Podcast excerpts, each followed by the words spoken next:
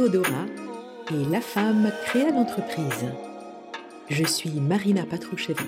J'ai cofondé le collectif Hors du commun, un tiers-lieu en Alsace qui accueille des entrepreneurs, des télésalariés, des personnes en transition professionnelle.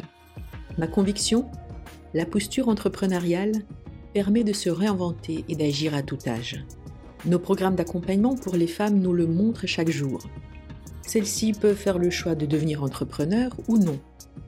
Mais toujours la question de la création de son entreprise ouvre des possibles, libère des peurs et permet de s'ancrer dans ses valeurs, ce que l'on souhaite apporter au monde.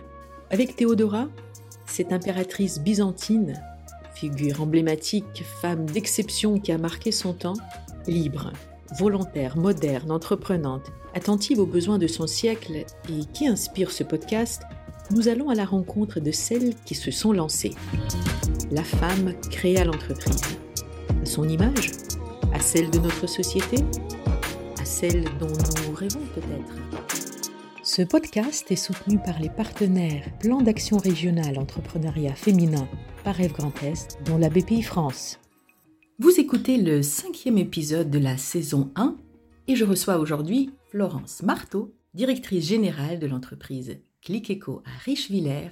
Alors, chère Florence, Click Eco, qu'est-ce que c'est? Alors, Click Eco, c'est une entreprise alsacienne qui a bientôt 20 ans et qui a été fondée avec l'idée d'apporter une solution à toutes les TPE-PME pour leurs déchets dangereux pour l'environnement. Toutes les entreprises génèrent par leur production des déchets dangereux pour l'environnement. Toutes les entreprises sont obligées de les traiter d'une manière spécifique et de les tracer, mais parfois, certaines entreprises ont des tout petits flux. Et euh, pour ces entreprises, il n'existait pas de solution. Donc le fondateur de ClickEco a imaginé une solution adaptée aux petits flux de déchets dangereux. Et c'est ce que fait ClickEco. Donc on apporte des conditionnements, des emballages en fait, adaptés aux petits flux de déchets. On les adapte aux entreprises clientes et on les sensibilise au tri. Et après on gère pour eux euh, tout, la collecte du déchet, on l'emmène dans les centres de traitement adaptés, on gère la traçabilité, on leur offre un service clé en main qui leur permet d'être carré par rapport à la réglementation et de n'avoir quasi rien à faire. C'est ça le métier de ClickEco. Puis on va un peu plus loin, on gère des déchets euh, sur des dépôts sauvages, euh, on apporte des solutions. Euh. La préoccupation environnementale, elle est dans les gènes de l'entreprise, mais probablement aussi dans ADN à toi. On en parlera un peu plus tard. Tu as dit, Florence, le créateur de ClickEco, j'en déduis que ce n'était pas toi. Eh bien non, ce n'était pas moi. J'étais même pas là quand l'entreprise a été créée. J'étais, j'étais où? Ah bah je faisais mes études encore. Moi j'ai fait une école de commerce, à Toulouse. Mhm. Je me suis spécialisée en marketing, rien à voir. J'ai rencontré ClickEco dans mon parcours en 2011, après avoir créé d'autres entreprises avant avec mon père. Et là déjà dans le domaine de mhm. l'environnement, dans le domaine du photovoltaïque. Et sur notre chemin, un jour, on a croisé ClickEco pour complètement autre chose. Et puis un jour, quand on a voulu monter autre chose, je me suis dit, c'était pas mal ce truc Click mhm. là. Puis on les a rappelés et en fait, j'ai ouvert une franchise Click dans les Landes et le, Pyrénées-Atlantiques. À la base, le projet, euh, c'était de monter ma boîte euh, avec mon père qui m'aidait. On avait encore les autres entreprises, donc on continuait à gérer autre chose. Et là, c'était un peu mon agence que je créais. Euh, donc ça, c'était 2011. Et puis j'ai fait ça trois ans. Et à l'issue de ça, mon père, qui derrière lui a une très grande expérience professionnelle, une très belle carrière de dirigeant, a été sollicité par les anciens dirigeants de ClickEco, savoir s'il pouvait bien les coacher un peu et puis il y est allé, et puis c'est avéré que les problèmes étaient beaucoup plus importants que prévu. Et donc il m'a demandé si je pouvais l'aider à mhm. redresser l'entreprise. Et je me suis retrouvée mhm. à euh, finalement reprendre l'entreprise avec mhm. mon père et à passer trois ans à redresser une structure qui allait euh, très très mal à l'époque. Et c'est pas une entreprise familiale, ça l'est devenu. Je t'ai entendu dire d'abord mon père m'aidait, par la suite c'est plutôt toi qui l'aidais quand il redressait euh, l'entreprise. Alors c'est quoi ce mélange? Qui aidait qui? Et puis je rebondis là-dessus puisque si je consulte ton profil LinkedIn, on voit Florence Antol-Marteau, ton nom de jeune fille suivi de ton nom marital. Alors ces deux hommes dans ta vie et dans ton entreprise, c'était pas une entreprise familiale, ça l'est devenu. Qu'est-ce que ça veut dire? Alors moi, j'avais toujours dit que éventuellement je bosserais avec mon père parce que euh, bah, je pense qu'on a des points communs dans le travail. Mais c'était plus un, espèce de rêve en fait au démarrage. Donc euh, moi j'étais, comme je te le disais, en école à Toulouse. J'ai commencé à bosser dans une boîte euh, de market. J'ai fait ça 5 ans. Et au bout de 5 ans, ben, j'étais plus tellement en phase avec les valeurs de l'entreprise dans laquelle j'étais. Ils avaient fait pas mal de changements et je me retrouvais plus vraiment. Et je me suis dit, bon bah c'est le moment de changer. J'avais besoin à ce moment-là de trouver ce qu'on entend beaucoup mhm. aujourd'hui en fait, de trouver euh, quelque chose qui fasse sens en fait. Euh. Et donc je commençais à chercher du boulot ailleurs mhm. et c'est là que mon père m'a appelé et m'a dit euh, viens, moi je, il prenait sa retraite en fait. À l'époque mon père, a... enfin il a fait une très grande partie de sa carrière chez Sony et il m'a dit bah moi je m'arrête mais je veux construire quelque chose. Et si tu veux, on le fait ensemble. Et là je me suis dit bah c'est l'occasion en fait, c'est maintenant. Donc j'ai quitté Toulouse, je suis partie dans les Landes. Tu es fille unique? Non, j'ai un grand frère.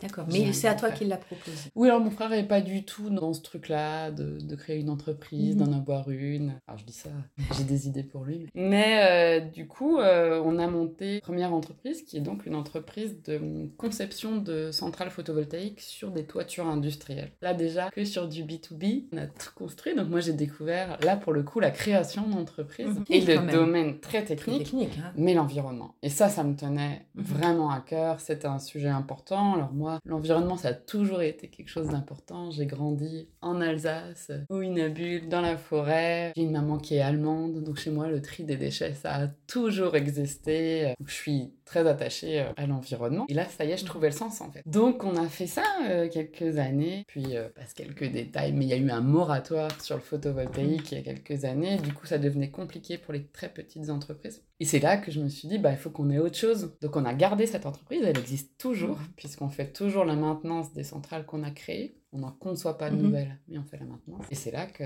je suis arrivée chez Click Donc oui, mon père, bah, je dirais qu'il m'a aider, savoir ce que c'était que gérer une entreprise, euh, créer une entreprise. Alors on a découvert ça ensemble parce que mon père avait une grande carrière derrière lui, mais il m'a toujours dit, tu sais, moi j'ai rien fait, j'étais salarié. Donc quoi qu'il arrive, prenais pas de risques. Il m'a toujours dit, pour moi ceux qui prennent vraiment des risques et ceux qu'il faut vraiment valoriser, c'est les gens qui créent. Parce que c'est eux qui prennent des risques. Et moi, ça m'a vraiment marqué. Et mhm. je crois que dans son parcours, il voulait, à un moment donné, faire ça. Et donc, bah, c'est ce qu'on a fait ensemble ça qui était génial, c'est d'avoir la chance de pouvoir faire ça avec mon père. On s'entend très bien avec mon père, on a mm. des modes de fonctionnement assez similaires, on se comprend bien, et du coup c'est facile. Moi je suis extrêmement reconnaissante vis-à-vis de mon père de m'avoir emmené dans cette aventure. J'ai tellement grandi euh, à ses côtés, c'était une chance d'avoir ça. Et en même temps, il m'a toujours laissé énormément de place. Là, aujourd'hui, il a pris un peu plus de distance, il est plus dans l'opérationnel. Et il l'a fait volontairement. Il me laisse faire ce dont moi j'ai envie. C'est une chance. C'est une chance parce que ça se passe pas toujours comme ça dans les aventures familiales. Je crois qu'il l'a fait parce que lui, ça lui, ça le faisait vibrer et il avait envie de ça. Et en même temps, il faisait quelque chose pour moi et il voulait que je puisse euh, y mettre ma patte. Et il a toujours réussi à trouver le juste équilibre entre ça. Et, enfin, je lui serais toujours reconnaissante de ça parce que moi, j'ai tellement, tellement grandi, quoi. C'est un cas très particulier que tu décris parce que, comme on dit, les héritières, on en connaît. Et souvent, d'ailleurs, de brillantes carrières euh, ou alors quand les, les, filles reprennent les entreprises des papas, on sait que parfois, ça se passe pas toujours bien parce que euh, le paternel sort d'un côté et rentre de l'autre côté. Il y a toujours des histoires de famille. Et là, je trouve que ce que tu nous décris, c'est vraiment une construction à deux. Vous partez comme un trip euh, ensemble avec beaucoup de respect l'un pour l'autre. Euh, J'ai jamais vécu ça de mon père. Il était là quand j'en avais besoin, ou il est là quand j'en ai mhm. besoin. Il sait apporter ce qui me manque encore. Mhm. Euh, parfois, c'est plus en plus rare, mais mhm. je sais que je peux l'appeler à tout moment. Si à un moment donné, je me dis là, je sais pas. Au début, quand on travaillait ensemble et que c'était compliqué pour moi, j'avais pas d'expérience. Quand on a repris Click la situation était très difficile. Heureusement qu'il était là. Et là, il était là beaucoup. Et heureusement, parce que lui avait le recul, le calme aussi de mmh pouvoir dire, ok, là, on va faire comme ça, comme ça. Moi, j'ai énormément appris à ce moment-là. Hein. Alors, autant vivre des périodes de difficulté dans l'entreprise, euh, je le souhaite à personne, parce que mmh c'est vraiment compliqué, notamment humainement, mais c'est tellement apprenant. Enfin, moi, j'ai grandi en trois ans euh, comme j'aurais jamais grandi avec une entreprise qui va bien. Grande, hein. oui, ah, je suis pas hein. petite, mais euh, vraiment, ça m'a énormément appris. Et heureusement qu'à ce moment-là, il était là. Et puis sa capacité à prendre du recul, mhm. parce que moi, j'étais dans le feu en fait. Et puis après, euh, bah, une fois que la société était redressée, voilà, on a repris de la croissance. Et puis progressivement, il a lâché en fait, lâché, mhm. lâché, jusqu'au jour où un jour, je l'ai appelé en me disant, tiens, je voudrais faire ci et ça. Et il m'a dit, euh, mon fils, fais ce que tu veux. C'est toi qui as la main. Si Mhm. tu sens que c'est ça, fais ça. Et ce jour-là, je me suis dit, euh, ok. Alors j'ai eu un peu Mhm. peur. je me suis dit, comment ça, c'est moi? Et je me suis dit, en fait, ok. Et c'est une chance. Et ce qu'il faut voir aussi, c'est que, comme on le disait, c'est pas une création. C'était pas une entreprise familiale qu'on a créée. C'était pas son bébé, hein, mon père. Donc, euh, est-ce que c'est plus facile Mhm. de lâcher parce que c'était pas son truc qu'il a Mhm. créé ou que mon grand-père a créé et que du coup il y avait moins peut-être d'affect? Je ne sais pas, c'est peut-être euh, Mhm. aussi lié. Et puis aujourd'hui encore, alors aujourd'hui il est président de la structure, donc il est toujours présent, mais complètement en dehors de l'opérationnel euh, et du quotidien. Il est là euh, avec moi sur des sujets de stratégie, pour faire Mhm. le lien avec des actionnaires, pour parler euh, gestion, mais par contre, il n'est plus du tout là dans, dans l'opérationnel. Mhm. Donc il m'a vraiment laissé prendre ma place et il me demande quelles sont mes envies, ma vision Mhm. dans 5-10 ans, pour construire avec moi le chemin pour aller là-bas. Donc c'est juste génial en fait. Merci, monsieur Arantol. On peut tous se souhaiter un, un père de, de- de cette nature. Mais voilà qu'arrive dans ta vie monsieur Marteau. Autre modèle. Et alors? Et alors, euh, ben, Jonathan, donc lui, je le rencontre à Toulouse, à l'époque où euh, je suis dans les mois où je vais quitter Toulouse pour partir créer la première entreprise avec mon père. Et je ne sais pas, les, les feux de la jeunesse, euh, il quitte son travail, vient avec moi dans les Landes. Alors à l'époque, euh, il a accompagné le- la création d'un hôtel 5 étoiles à Toulouse. Il travaille euh, dans la gestion de cet hôtel avec un directeur. Il est dans le tourisme plutôt euh, luxe. Et il vient dans les Landes. Et puis à ce moment-là, le problème c'est que dans les Landes, il n'y a pas beaucoup de travail. Donc au début, il cherche longtemps et puis euh, il trouve pas euh, quelque chose. Puis moi, à ce moment-là, je Mhm. crée mes boîtes, avec Mhm. Kiko, tout ça. Et puis lui finit par aller travailler chez Pôle emploi. En fait, il va pour chercher du travail. Puis Oh. Ils lui disent Bah, Vous, si vous voulez, on a du travail pour vous. Ici. Excellent. Donc Mhm. euh, vraiment un concours de circonstances. Et puis il finit par travailler chez Pôle emploi plusieurs années. Il finit responsable d'équipe chez Pôle emploi. Donc vraiment complètement rien à voir. Mais dès que je suis chez Click Echo, euh, il gratte à la porte. euh, il dit ah, je viendrai bien. Et pour moi c'est hors de question. Alors pour plein de raisons. D'une, euh, L'entreprise n'allant pas très bien, j'ai pas forcément envie qu'on soit les deux dedans parce que Mhm. c'est prendre beaucoup de risques. Et puis en plus, euh, je l'ai toujours dit, je bosserai jamais avec mon conjoint. Ah, tu t'es dit ça? Enfin, pas toujours. Toujours. J'ai toujours dit que je me marierais pas et que je bosserais jamais avec mon conjoint. Ok.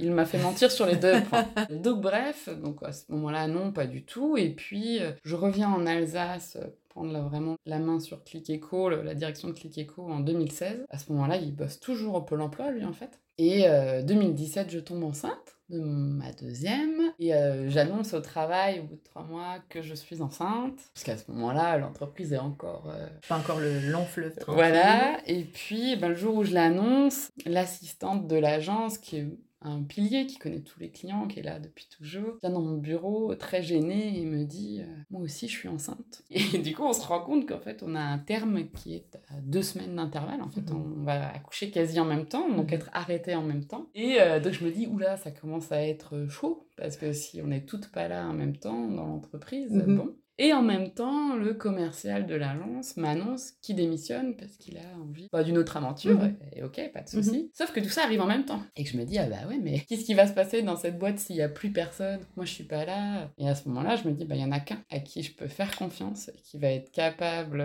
de faire en mon absence, de prendre la main et de faire ce qu'il faut pour que ça tienne. C'était Jonathan. Donc pas ton père alors.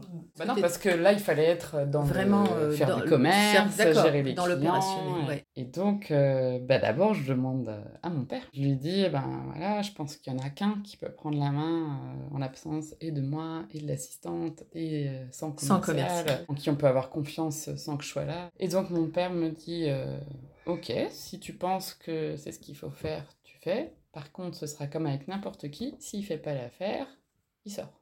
Mhm. Ok.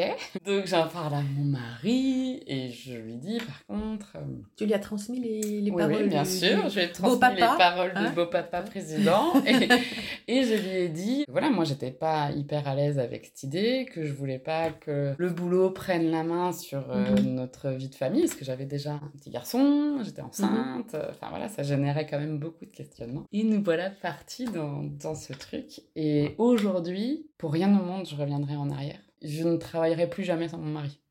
C'est sûr. Je, on se l'est toujours dit, s'il y en a un qui doit quitter cette boîte, l'autre partira et on montera autre chose euh, ensemble. Je suis hyper heureuse d'avoir fait ça. Ça nous a apporté euh, encore plus de complicité, de liens. Mhm. On a des projets communs, on vibre ensemble pour cette boîte. Alors ça suppose un certain nombre de règles. On a des noms de code qu'on se dit à la maison quand il faut qu'on arrête de parler de boulot. Tu peux nous les partager? Ouais, c'est ninja ou kung fu. Quand il y en a un qui commence à parler trop de boulot, euh, l'autre en général finit par dire ninja. Ninja, d'accord. Mhm. Et là on arrête. C'est le code. Ah, c'est le code pour dire mhm. stop. là, là on est à la maison, on arrête de parler de boulot. Et alors statistiquement, c'est plutôt toi qui continue de parler boulot ou c'est plutôt lui? Il sera pas content, mais il sera obligé de dire oui, c'est lui. C'est lui. Alors c'est lui, mais je crois que moi je suis très habituée à couper parce qu'à l'époque où c'était très difficile chez Click et que j'y bossais, j'avais tendance à vouloir sauvegarder mon cocon familial. Et du coup, je vivais des trucs très difficiles au travail. Je pleurais en général dans ma voiture. Mhm. Et quand j'arrivais à la maison, il fallait que tout aille bien. Et du coup, j'ai, je pense, créé ce truc de me dire, voilà, bah, quand je sors du boulot, c'est terminé je suis plus au boulot. Donc je coupe, mhm. je veux plus parler du boulot. Et même ça me stresse quand il me parle du boulot le soir parce que moi j'ai truc de nana aussi quoi. J'arrive à la maison, il y a les enfants, il y a autre mhm. chose et du coup je veux plus être dans, dans, le travail. Donc moi assez facilement je vais couper. Mhm. Par contre il coupe beaucoup plus facilement que moi quand on part en vacances. Donc c'est là qu'il dit euh, kung fu. Voilà c'est là qu'il va me dire kung fu. Kung fu c'est en vacances, ninja c'est au quotidien. Mais ça marche bien, on se le dit. Et puis euh, moi je reviendrai pour rien au monde en arrière alors que c'était inimaginable pour moi moi il y a quelques années. Quoi.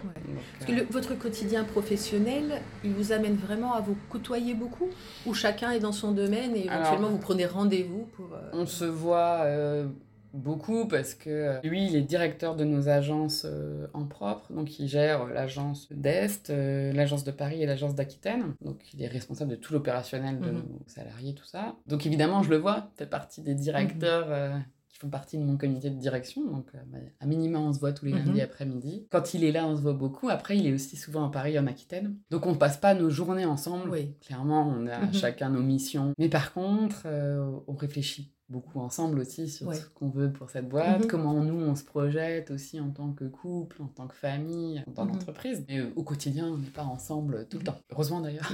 Donc pendant le codir, c'est pas chouchou et dodo. Ah non. Non. Comment vous interpellez d'ailleurs? Tout le monde l'appelle John, donc je l'appelle John, aussi. Il m'appelle Flo, euh, normalement en fait. Quelquefois il y a un doudou qui s'échappe, mais euh, vite on se rattrape. mais c'est rare, franchement c'est assez rare au boulot. Mhm. Je sais pas, je pense que naturellement d'être dans le mhm. cadre du travail, ça fait qu'on n'est pas. Mhm. Par contre, c'est chouette aussi, on va déjeuner ensemble quand on peut. Ça permet aussi d'avoir des moments à deux en fait. Voilà, tu as une question qu'on aurait pu imaginer euh, au masculin, mais je te la pose. A-t-il un traitement de faveur en tant que conjoint de la directrice ou alors de la part des collaborateurs est-il vu comme privilégié? Faudrait leur demander à eux. Mais je je crois pas. C'est pas simple dans la relation parce que évidemment je le connais très très bien. Il me connaît très très bien. Donc forcément on a une façon de se parler. Évidemment je lui dis des trucs d'une certaine manière c'est pas comme si je le disais à mhm. quelqu'un d'autre. Je pense pas qu'il ait de traitement de faveur. Enfin, moi, je lui accorde pas de traitement de faveur, c'est-à-dire que si j'ai un truc à lui dire, je lui dis comme si je le disais à quelqu'un d'autre. Alors, l'avantage, c'est que je peux aussi lui dire en off. C'est-à-dire, j'ai pas besoin d'être mhm. en réunion, c'est-à-dire que quelquefois, je vais lui dire à la maison, ouais, là-dessus, il euh, faudrait faire gaffe, euh, on peut en parler à mhm. d'autres moments. Je disais avant, je coupe facilement pro-perso, mais c'est pareil euh, dans le boulot, c'est-à-dire que quand je suis dans le boulot, je pense au collectif, pense aux objectifs de l'entreprise, et que ce soit mon mari ou quelqu'un d'autre, il faut qu'on aille dans le mhm. sens du collectif et de la vision de l'entreprise. Mais ça va plutôt bien, parce que comme ils partagent la vision, mhm. on est plutôt en phase. Alors pour continuer à faire ma commère, là, on a quand même presque un triangle, de Cartman. On a donc euh, Florence, directrice générale, le papa, euh, allez, on va dire plus maintenant veilleur, président, voilà, président veilleur qui veille, etc. Et le chéri qui est quand même euh, salarié. Oui. Hein, voilà. Et entre deux, entre ces deux mâles autour de toi Comment ça se passe? Entre deux? Oui. Ah, euh, euh, super, je crois que ça se passe. il a été adoubé par le beau papa. Il a été adoubé par le beau papa.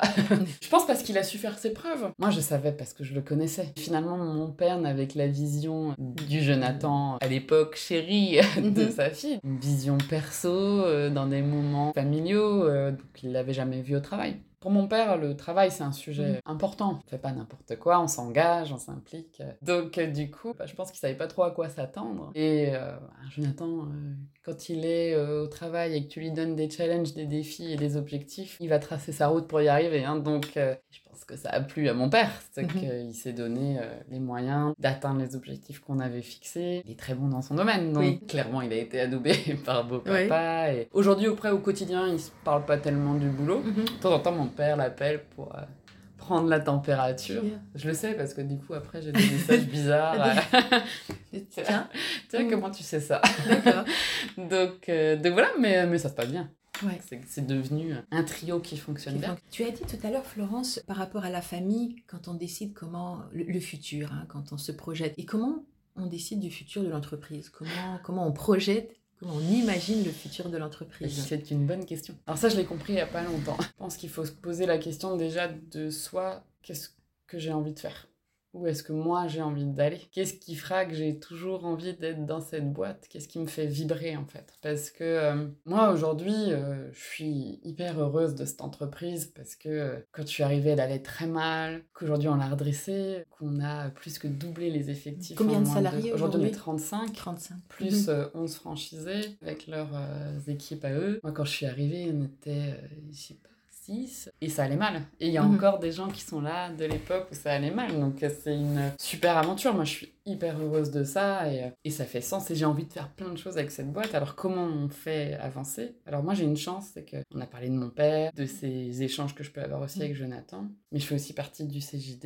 Et le CJD m'a clairement aidé à prendre ma posture de dirigeante. CJD, Centre du jeune Ouais, dirigeant. pardon, Mhm. centre de jeunes dirigeants. Parce que ça n'a pas toujours été facile quand même. J'ai quand même passé des périodes où je me suis sentie, je pense que j'avais un espèce de syndrome de l'imposteur parce que moi, je suis passée du euh, je suis euh, franchisée à je fais partie de la tête de réseau et je dirige le réseau. Mes anciens collègues franchisés, d'un coup, je faisais euh, la directrice et j'étais la seule femme. Mhm. Donc c'était pas forcément simple et j'étais la fille d'eux. Donc euh, je pense que je me suis auto-mis un ouais, est-ce que je suis vraiment à ma place? Est-ce que je suis légitime? Euh, Est-ce que je vais être capable de gérer tout ça? Et le CJD m'a tellement aidé à prendre ma place, à prendre ma posture, à me rendre compte que j'étais capable, qu'en vrai j'avais plein Mhm. d'idées, que je pouvais emmener les gens. Et j'ai suivi une formation de trois ans au sein du CJD qui s'appelle Copernic et dans laquelle on travaille sur notre entreprise, comment la faire avancer et on travaille sur soi aussi, sur son projet. Et c'est là que j'ai pu me dire, ok, quel est mon projet pour ma boîte? Comment je peux la pérenniser pour ses salariés, pour ses franchisés et pour moi?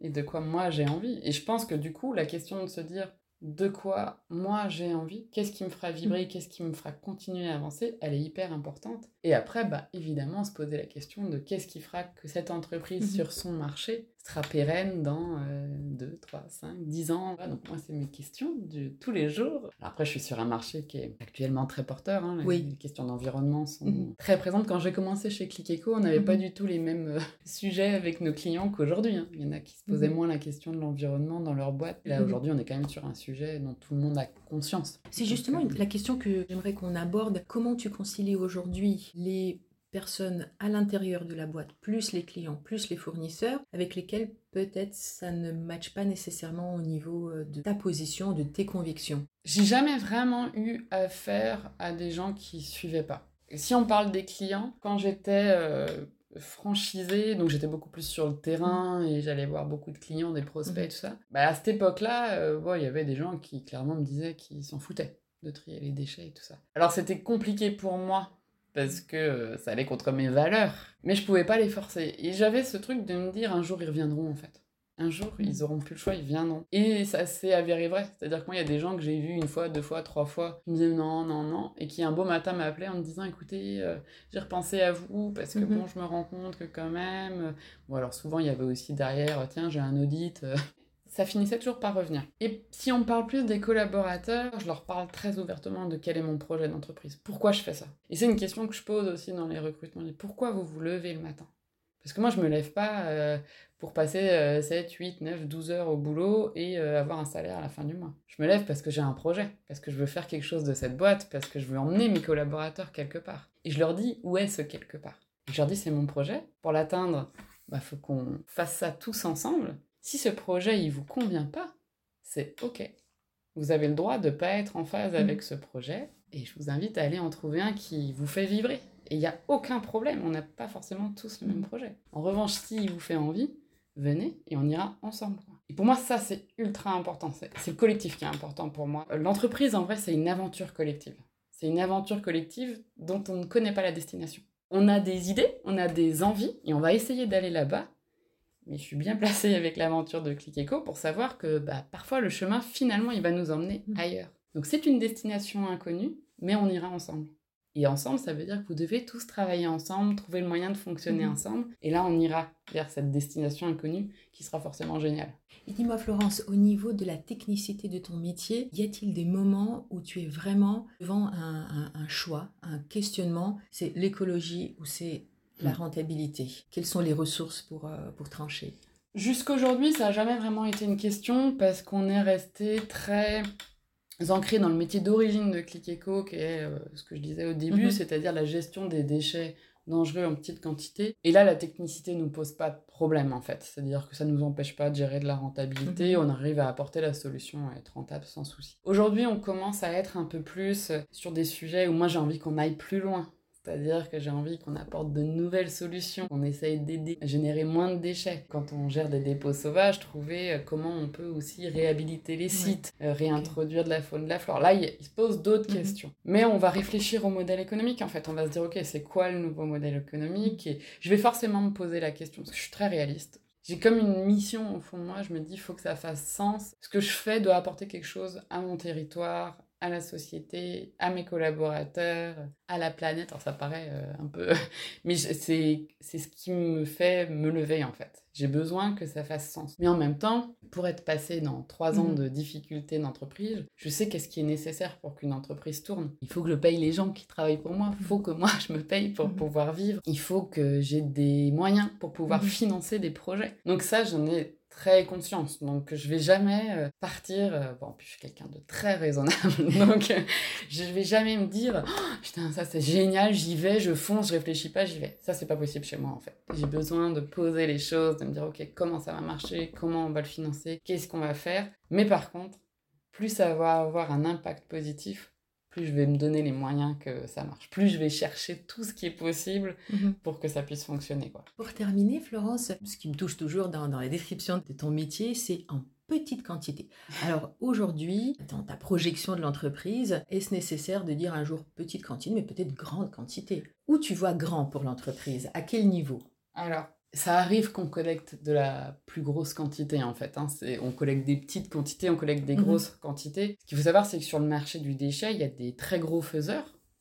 tout le monde connaît, hein, Veolia, Suez et autres. Et eux, ils collectent de très très grandes quantités. Donc ils viennent avec mhm. des citernes, ils viennent avec des 33 tonnes. Moi, c'est pas mon métier. Eux, ils font ça très très bien. Et je leur laisse, il n'y a aucun problème. Pour moi, c'est des partenaires. Hein. Les déchets sont souvent traités chez eux. Et par contre, ils sont pas structurés pour collecter des petites quantités. Donc en fait, on est finalement très complémentaires. Mais ça arrive qu'on collecte des quantités plus importantes parce que les clients nous demandent de venir régulièrement, parce qu'il y a euh, des, euh, opérations spéciales, parce que les clients ont besoin de nous. Moi, ce que je dis toujours et ce qu'on dit tous mhm. chez Click Eco, c'est que notre métier, c'est pas de collecter du déchet. Notre métier, c'est d'apporter un service à nos clients. Et c'est là qu'on fait la différence en fait. Nous, ce qu'on va chercher à faire, c'est intervenir rapidement, mettre le site propre, faire en sorte qu'on fasse le service qui permet aux clients d'avoir à ne s'occuper de rien. Et c'est ça en fait qu'on fait. Donc notre métier est très différent des autres acteurs du marché. Donc en fait, ça arrive qu'on fasse de la grosse quantité à partir du moment où on apporte un service qui est différent des autres. Mais c'est vraiment ça le cœur de notre métier, c'est de faire ce que les autres ne font pas.